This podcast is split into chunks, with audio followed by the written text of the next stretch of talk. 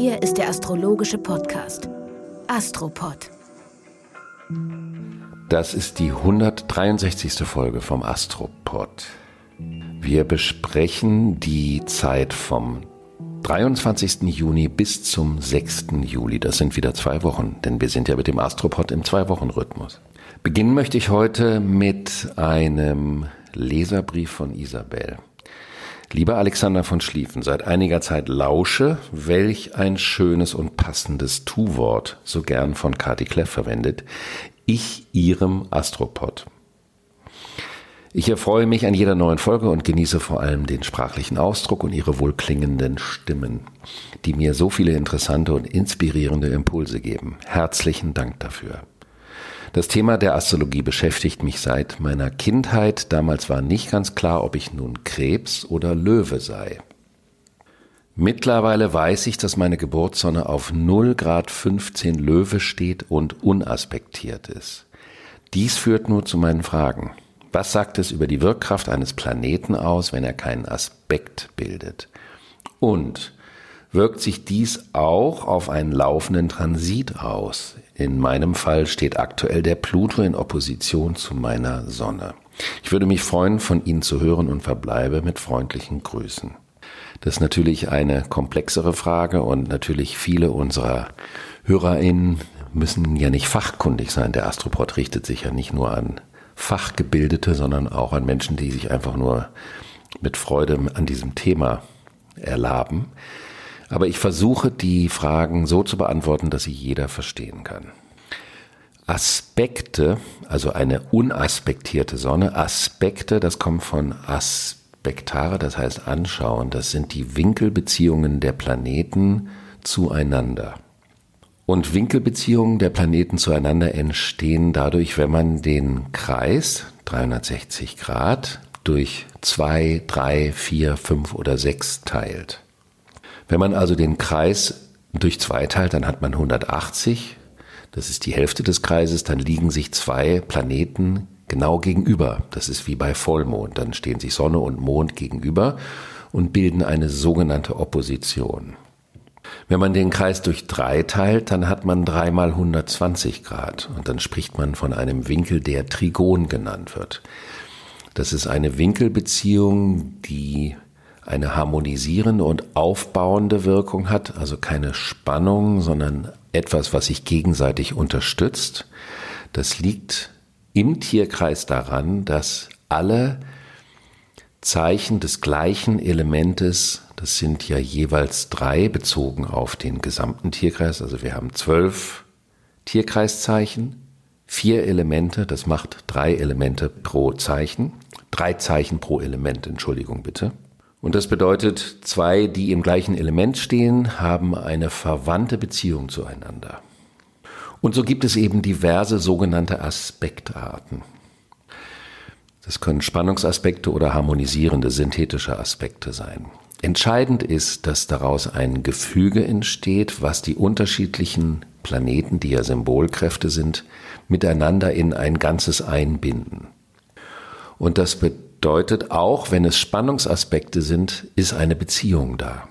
Planeten, die keine Aspekte bilden, das erkennt man daran, dass da keine Linien hingehen, wenn man sich den Horoskopkreis anschaut, die ja manchmal ganz wunderbar anschauen.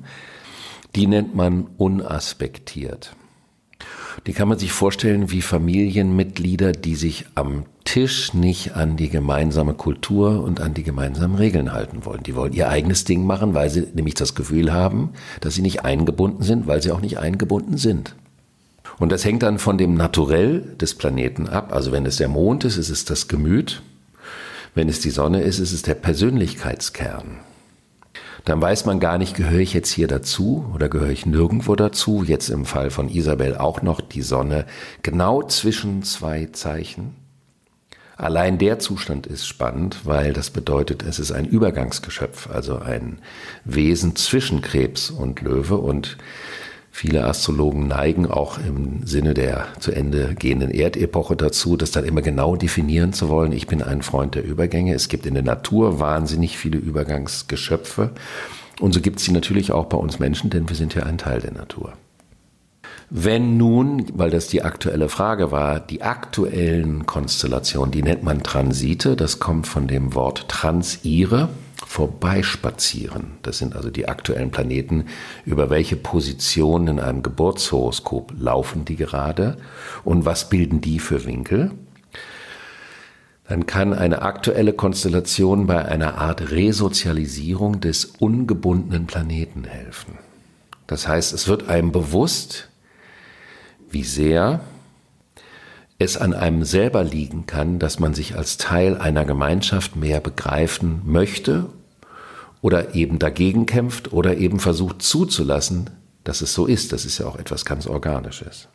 Daher sind die sogenannten unaspektierten Faktoren, wenn ich jetzt mal so dezidiert sagen dürfte, etwas weniger sozial eingebunden, sind deswegen nicht schlecht, sind spannende Aufgaben, mit denen man lernen muss, sich zu integrieren in einen Gesamtorganismus.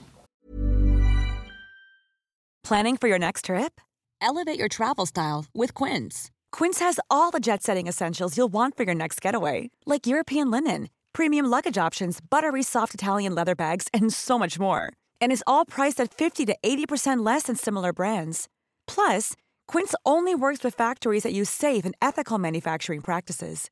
Pack your bags with high-quality essentials you'll be wearing for vacations to come with Quince. Go to quince.com/pack for free shipping and 365-day returns. Ein weiterer Leserbrief kommt von Dagmar. Da sind zwei Fragen. Die erste Frage, das sind noch mehr Fragen, aber ich habe zwei rausgenommen, weil zu viele können wir auch nicht immer beantworten. Wenn ich gut zugehört habe in der Vergangenheit, liegen sich absteigender Mondknoten, also der Drachenschwanz und aufsteigender Drachenkopf genau gegenüber. Das stimmt, liebe Dagmar.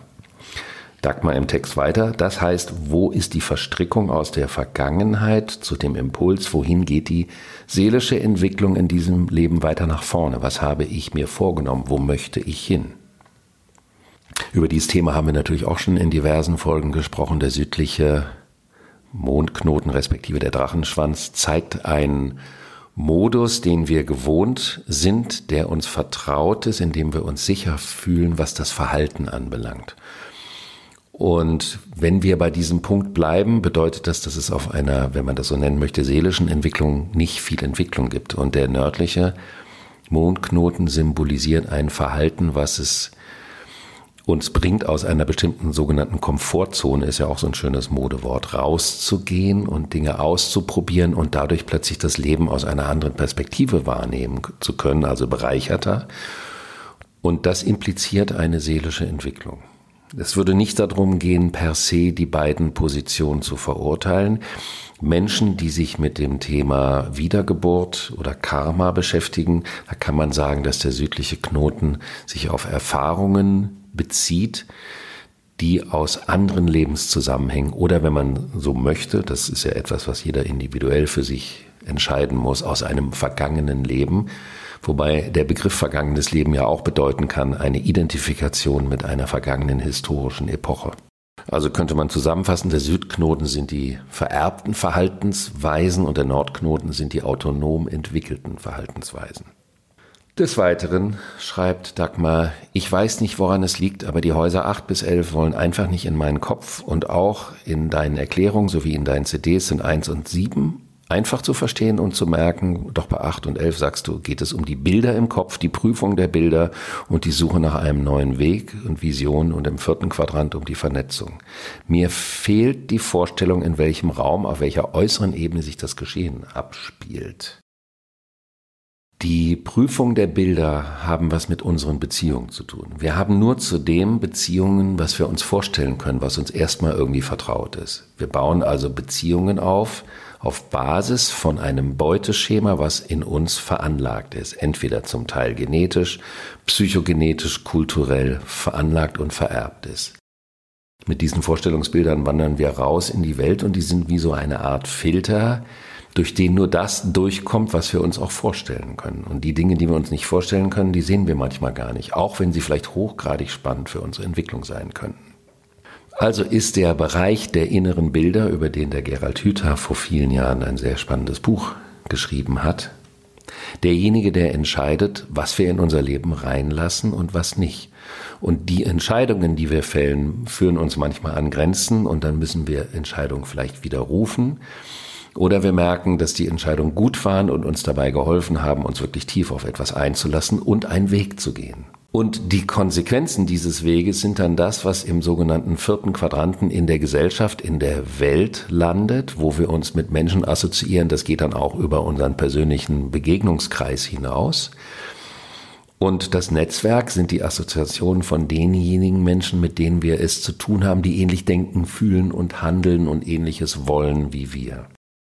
Das heißt also, der Begegnung liegt immer eine Vorstellung zugrunde. Das heißt nicht, dass Vorstellungen verkehrt sind. Vorstellungen sind wahnsinnig wichtig, weil sie ein unfassbares Treibmittel für die Entscheidung zu Beziehungen sind. Aber Vorstellungen müssen überprüft werden. Und wenn wir Vorstellungen nicht überprüfen und daran festhalten, dann kann das zu der Stagnation der Persönlichkeitsentwicklung führen, weil wir die Vorstellung an dem, was real lebbar ist, nicht mehr überprüfen. Also kann man sagen, an den Vorstellungsentscheidungen kann man auch die Prägung wiedererkennen. Ist es eine geprägte Entscheidung? Ist es eine freie Entscheidung? Ist es eine Entscheidung auf Zeit? Und wenn wir mit einer Vorstellung nicht durchkommen, weil wir merken, dass sie der Wirklichkeit, auch der eigenen und der Wirklichkeit des anderen nicht entspricht, dann korrigieren wir und verändern die Vorstellung. Und das sind meistens die extremsten Veränderungen, die in einem Leben stattfinden können. Das Klassische wäre natürlich, so wie es auch in den großen Werbekampagnen der letzten 20, 30, 40 Jahre immer proklamiert wurde, die heile Welt der gut bürgerlichen deutschen Kleinfamilie.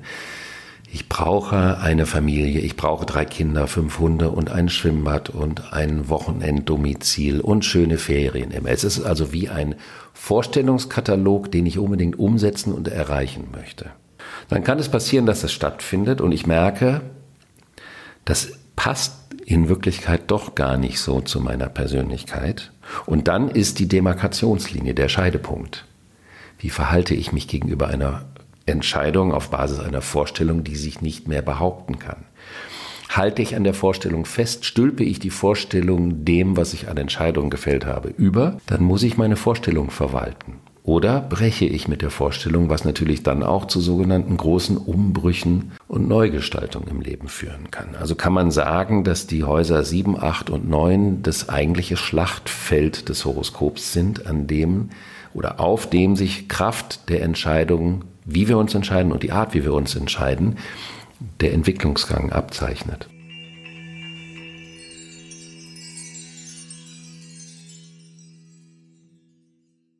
Dann wollen wir uns der Woche zuwenden. Am Freitag, den 23. Ich muss jetzt ja immer das Datum dazu sagen, weil wir ja zwei Freitaxe haben, haben wir einen harmonischen Winkel, also einen Aspekt zwischen Sonne und dem aufsteigenden Mondknoten. Und jetzt könnte man wie in einem Kindermärchen sagen, das ist also ein Zeitpunkt, an dem es gelingen kann, positive Dharma-Punkte zu sammeln. Also, dass man Erfahrungen macht, die einem zeigen, wie man einen Weg weitergehen kann und sich öffnet nach vorne und nicht an dem Alten festhält. In unserem Fall ist ja das Alte immer noch im Skorpion, der absteigende Mondknoten ist im Skorpion, also das große Thema Kontrolle, Unterdrückung und Macht zu haben.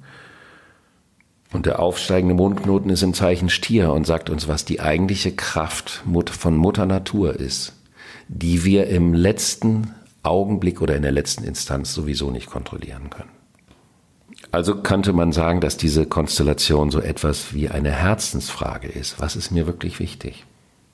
Und nicht zu sagen, das geht nicht, weil die Umstände das nicht zulassen, sondern zu sagen, ich versuche es. Wenn ich etwas versuche und da Energie reinstecke, kann das auch ein Türöffner sein.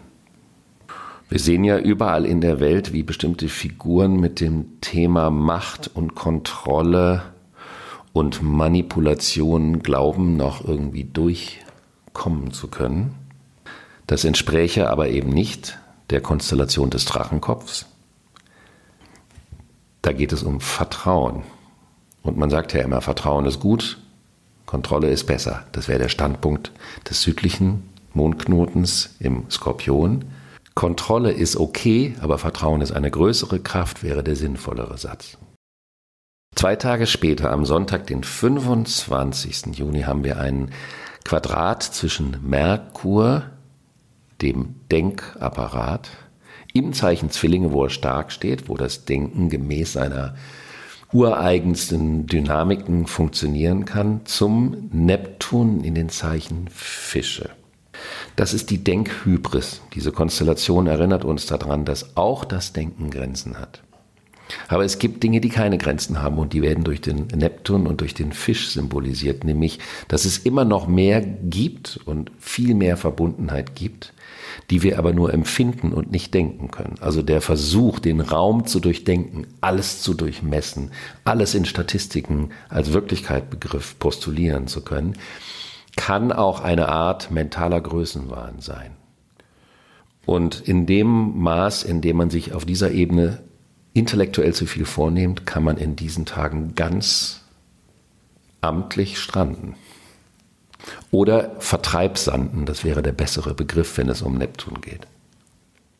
Es geht auch um die Beziehung zwischen dem kleinen Denken und dem großen Empfinden in dieser Konstellation. Einen Tag später, am Montag, den 26. gibt es einen amtlichen Spannungsaspekt zwischen Mars, der Triebkraft, der Willenskraft, der eruptiven Durchsetzungskraft, dem sogenannten Krieger, wie man so schön sagt, mit Uranus, dem Umschwung bewirkten, dem Mutationsagenten, dem Sprunghaften. Das ist natürlich eine absolute Multiplikation des Energiehaushaltes. Und da kann der Wille ganz schön mit einem durchgaloppieren. Aber das Pferd, welches man reitet, ist nicht zwangsläufig eins, was man auch im Griff hat. Der Mars befindet sich im Zeichen Löwen. Und Mars im Löwen ist die Rivalitätskonstellation schlechthin. Mars im Löwen ist der Rivale des Königs. Das ist so wie der Zweitgeborene, der mit dem Erstgeborenen rivalisiert, weil er nicht anerkennen kann, dass er nicht der Erstgeborene ist und der Meinung ist, er wäre ein viel besserer Erstgeborener. Man kann ja einer solchen Meinung sein, aber an der Stelle, wo man es ist und es nicht angemessen ist, wird man in diesen Tagen eines Besseren belehrt. Für Menschen, die sich in Situationen befinden, die stagnativ sind, also nicht Treibsand, sondern so Schlick-Klumpsand, kann diese Konstellation aber auch ein Ausbruch aus etwas, was einengt empfunden wird, bedeuten. Gerade vor dem Hintergrund, dass man sich ja manchmal so gewöhnt hat an Dinge und dann ist es nicht wirklich nice, wie man heutzutage sagt, aber der Sprung in etwas Unbekanntes ist ja noch potenziell zumindest gedacht unangenehmer. Und diese Konstellation kann falsche Verhaftung lösen, kann dabei helfen, dass man das Schwert nimmt, wie den gordischen Knoten, einen Knoten durchtrennt, indem man ihn versucht, anstatt ihn zu versuchen, als Knoten aufzulösen, und dadurch einen frischen Neuanfang besiegelt. Ich möchte allerdings etwas zu dem Thema der Trennung sagen, die natürlich zu so einem Aspekt dazugehören kann. Wenn man sich trennt von Menschen und diese Trennung nicht das unmittelbare Resultat einer konkreten aktuellen Situation ist, sondern schon lange man damit schwanger gegangen ist, dann trennt man sich ja deswegen, weil man sich nicht mehr einig ist. Also ist man sich auch oftmals über die Motive der Trennung und die Art der Trennung nicht einig. Das heißt, dieser Aspekt kann einen auch dabei unterstützen, anzunehmen, zu akzeptieren, dass eine Trennung nicht immer nur glimpflich und harmonisch über die Bühne gehen muss. Unter solchen Konstellationen kann auch die Natur sehr aktiv sein.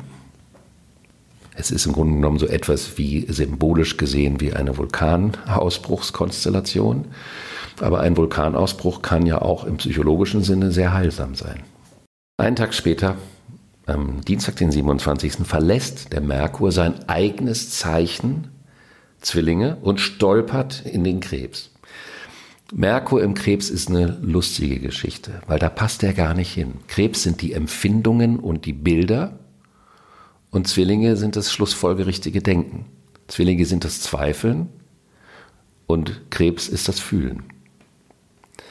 Das heißt, das Denken gerät in einen Schlingerkurs hinsichtlich der Konsequenz und wird unterminiert von den eigenen subjektiven Empfindungen. Diese Konstellation kann wahnsinnig hilfreich sein, wenn man zum Beispiel mit Sprache zu tun hat, dass man die strukturellen Pfade des Sprachlichen verlässt, wenn man zum Beispiel zu sehr so ein vielleicht intellektuell gebildeter, konsequenter Sprachmensch ist, aber das Gemüt zu wenig Anteil hat. Dann können kleine Verhaspler oder Verdaddler dazu führen, dass mehr Stimmung in die Sprache kommt, was die Sprache im Zweifelsfall bereichern kann. Dann geht es unter dieser Konstellation natürlich in den nächsten Wochen auch darum, dass man Verständnis für das Empfinden derjenigen hat, die noch nicht so weit im Denken sind. Also zum Beispiel vor allen Dingen die Kinder. Ist eine gute Phase, um Kinder in ihrem So-Sein besser verstehen zu können. Der Aspekt begünstigt das soziale Mitgefühl im Unterschied zu diesem konsequenten Durchschnollern von zweifelhaften Gedanken. Am Donnerstag, den 29. Juni, bildet die Sonne einen harmonischen Winkel zum Saturn. Das bedeutet, die Sonne befindet sich im Zeichen Krebs, also geht es auch um das, was man in sich findet. Empfinden kommt von in sich finden, dass man das tun möchte, was man auch empfindet. Sonne im Krebs bedeutet dass es nicht sinnvoll ist, etwas zu tun, von dem man denkt, dass es strategisch klug sei, es sich aber nicht gut anfühlt, sondern Sonne im Krebs bedeutet, Empfinden und Handeln sollten kongruent sein. Und wenn das in einem konstruktiven Winkel zu Saturn, der für die Strukturen steht, bedeutet das, die persönlichen Entscheidungen und die äußeren Rahmen, also die äußeren Bedingungen auch, wenn man mal jetzt davon ausgeht, die Gesellschaft, der Zeitgeist, die Regeln, stehen miteinander harmonisch. Das heißt, man kann sich etwas vornehmen, von dem man vielleicht sogar vorher dachte, das wird nicht durchgewunken und das kann dann doch durchgewunken werden. Also das wäre so, wie wenn man zum Beispiel in der Schule einen Aufsatz schreibt und man denkt, man muss den so schlussfolgerichtig logisch schreiben und plötzlich bringt man doch ein poetisches Bild rein, könnte das zu einem solchen Zeitpunkt sogar dazu führen, dass das besser beurteilt wird als ansonsten. Am Samstag, den 1. Juli, gibt es einen harmonischen Winkel zwischen Sonne und Jupiter. Das ist immer ein schöner Aspekt, das darf man sagen, weil es ist ein Türöffnungsaspekt, der ermuntert, dass man was Neues ausprobiert, dass man Vertrauen in die Zukunft hat und auch dementsprechend mit einem gewissen spielerischen Geist ans Werk geht. Menschen, die diese Konstellation in ihrem Geburtshoroskop haben, sind oft mit einem gewissen Grundoptimismus und auch einer vertrauensvollen Offenheit gegenüber anderen gesegnet. Einen Tag später, am Sonntag, den 2. Juli, befindet sich die Venus auch im Zeichen Löwen, die Königinnen Venus. In einem Spannungsaspekt zu Uranus. Das kann so ein richtiges Prinzessin auf der Erbse Ding werden, so nach dem Motto, ich habe Geburtstag, und es gibt Menschen, die freuen sich, wenn man zum Geburtstag ihnen einen selbstgepflückten Wildblumenstrauß aus dem Wald mitbringt, weil da so viel Liebe drin ist. Aber die Venus im Löwen sagt, ich brauche mindestens 30 weiße Rosen. Und wenn ich jetzt keine 30 weißen Rosen kriege, dann reicht's mir, dann ist das nicht genug. Das heißt, diese Konstellation kann einen auch an die Grenze der großartigen Erwartung dessen, was möglich ist, bringen. Oder aber man erkennt, wie schön so ein einfaches Ding sein kann, ein einfacher Waldblumenstrauß und dass es nicht immer die weißen Rosen sein müssen.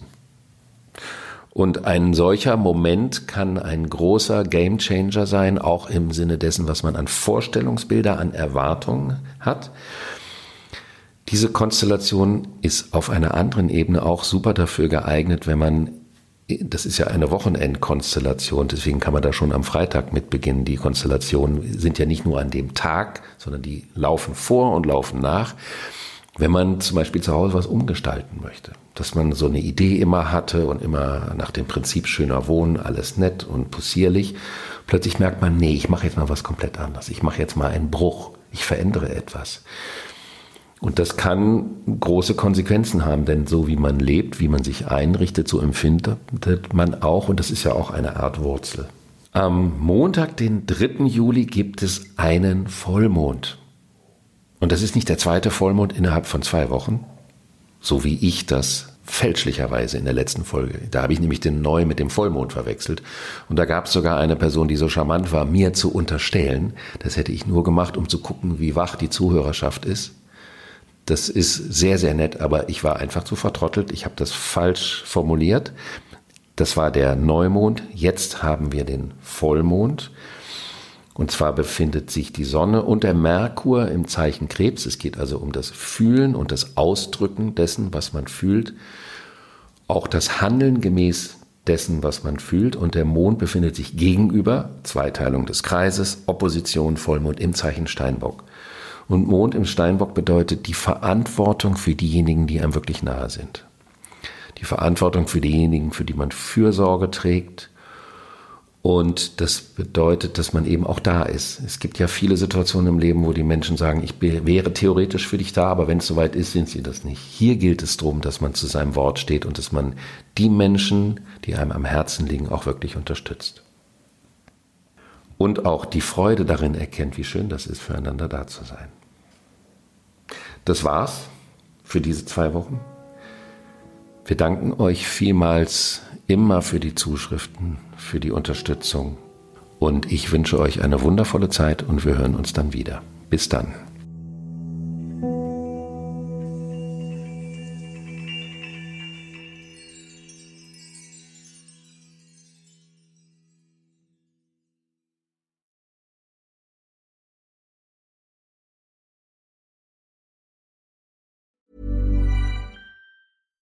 Deserves the best, and there's no better place to shop for Mother's Day than Whole Foods Market. They're your destination for unbeatable savings, from premium gifts to show-stopping flowers and irresistible desserts. Start by saving 33% with Prime on all body care and candles. Then get a 15-stem bunch of tulips for just $9.99 each with Prime. Round out Mom's menu with festive rosé, irresistible berry chantilly cake, and more special treats. Come celebrate Mother's Day at Whole Foods Market.